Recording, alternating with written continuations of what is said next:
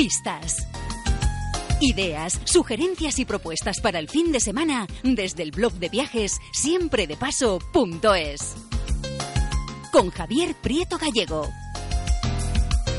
Ya está con nosotros el periodista, fotógrafo y editor del blog siempre de paso.es, Javier Prieto Gallego, un blog que como ya saben todos nuestros oyentes, pues está repleto de ideas y propuestas viajeras, especialmente pensadas para disfrutar y planificar unas estupendas escapadas de fin de semana.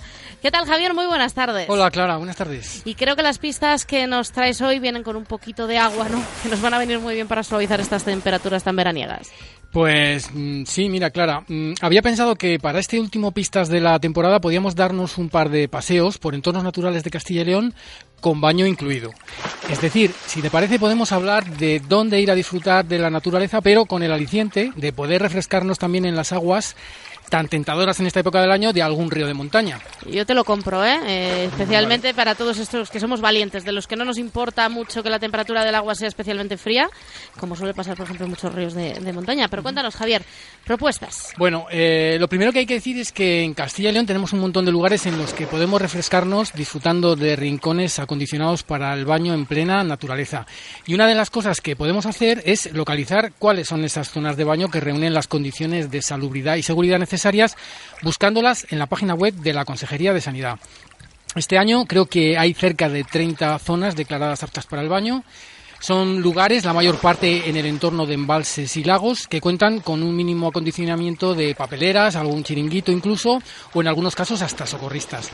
Pero sobre todo lo que más se mira en ellas es que cuenten con una buena calidad del agua y que tengan zonas acotadas en las que el baño pueda realizarse sin peligro de que nos arrastre la corriente o se produzcan otro tipo de percances. Pero lo que hoy quería proponer era acercarnos a disfrutar del agua al mismo tiempo que recorremos alguno de esos senderos que tanto nos gustan en cualquier época del año y especialmente en verano. Bueno, pues cuéntanos, Javier, nos calzamos las botas y hacia dónde enfilamos. Eh, pues hoy voy a proponer dos paseos bien fresquitos por la provincia de León.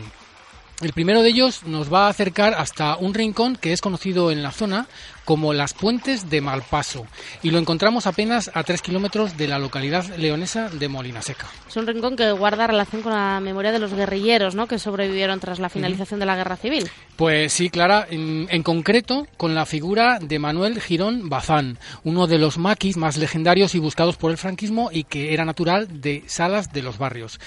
Eh, tras el alzamiento del 18 de julio de 1936, al quedar el Bierzo inmediatamente incluido en el territorio del bando nacional, pues solo tuvo dos días para pensar si se daba por preso o se echaba al monte y escogió lo segundo. Tenía 26 años y no imaginaba que así iban a pasar sus, sus siguientes 15 años de vida, la mayor parte de ellos escondido en la comarca leonesa de La Cabrera, una zona intrincada de orografía cómplice y que en aquellos años prácticamente estaba incomunicada.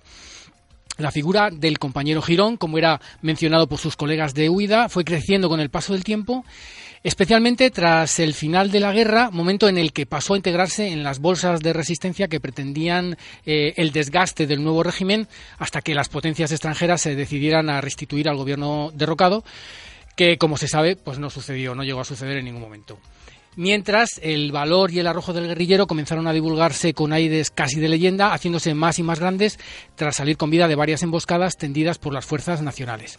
Bueno, pues el 2 de mayo de 1952 sufrió la traición de un guardia civil que había logrado infiltrarse en su grupo y que le descerrajó un tiro precisamente cuando estaban a solas escondidos en una covacha próxima a los puentes medievales conocidos como las puentes de Malpaso, que son el destino de este paseo señalizado. Como digo, hasta estos puentes, un apartado rincón lleno de encanto que forma parte también del Camino de Santiago más tradicional, se llega por el sendero señalizado PRLE 42. Son tres kilómetros de fácil paseo que pueden hacerse en una hora Mm, el inicio hay que buscarlo en la iglesia de San Nicolás, en la parte alta de Molina Seca, y el baño refrescante prometido, pues nos lo podemos dar o bien en las magníficas piscinas fluviales que encontramos en la localidad de Molina Seca, junto al puente medieval, o bien en el entorno mucho más apartado de las puentes de Malpaso. Apuntada queda esta primera propuesta con nota histórica incluida. Vamos con la segunda. Bueno, pues la segunda discurre eh, por uno de los entornos naturales que más me gustan de Castilla y León, el Valle de Sajambre, uno de los dos valles leoneses que forman parte del Parque Nacional de los Picos de Europa. Y en este caso concreto lo que propongo es acercarnos a disfrutar de un río de montaña fresco y saltarín a más no poder, el río Sella encontramos su nacimiento en la Fuente del Infierno, en mitad de la bajada del puerto del Pontón hacia Sajambre, y desde ahí mismo comienza un descenso precipitado entre bosques memorables y pozas cristalinas por un valle que no tendría otra salida de no ser por el propio río. De hecho, el desfiladero de los Bellos, que se abre al fondo del valle, es el pasillo natural que le va a dar salida al mar en la costa asturiana. De los muchos caminos que suben y bajan en este entorno, atravesando bosques y majadas, conectando arroyos, prados e invernales, uno destaca por su nombre propio, y es la senda del Arcediano.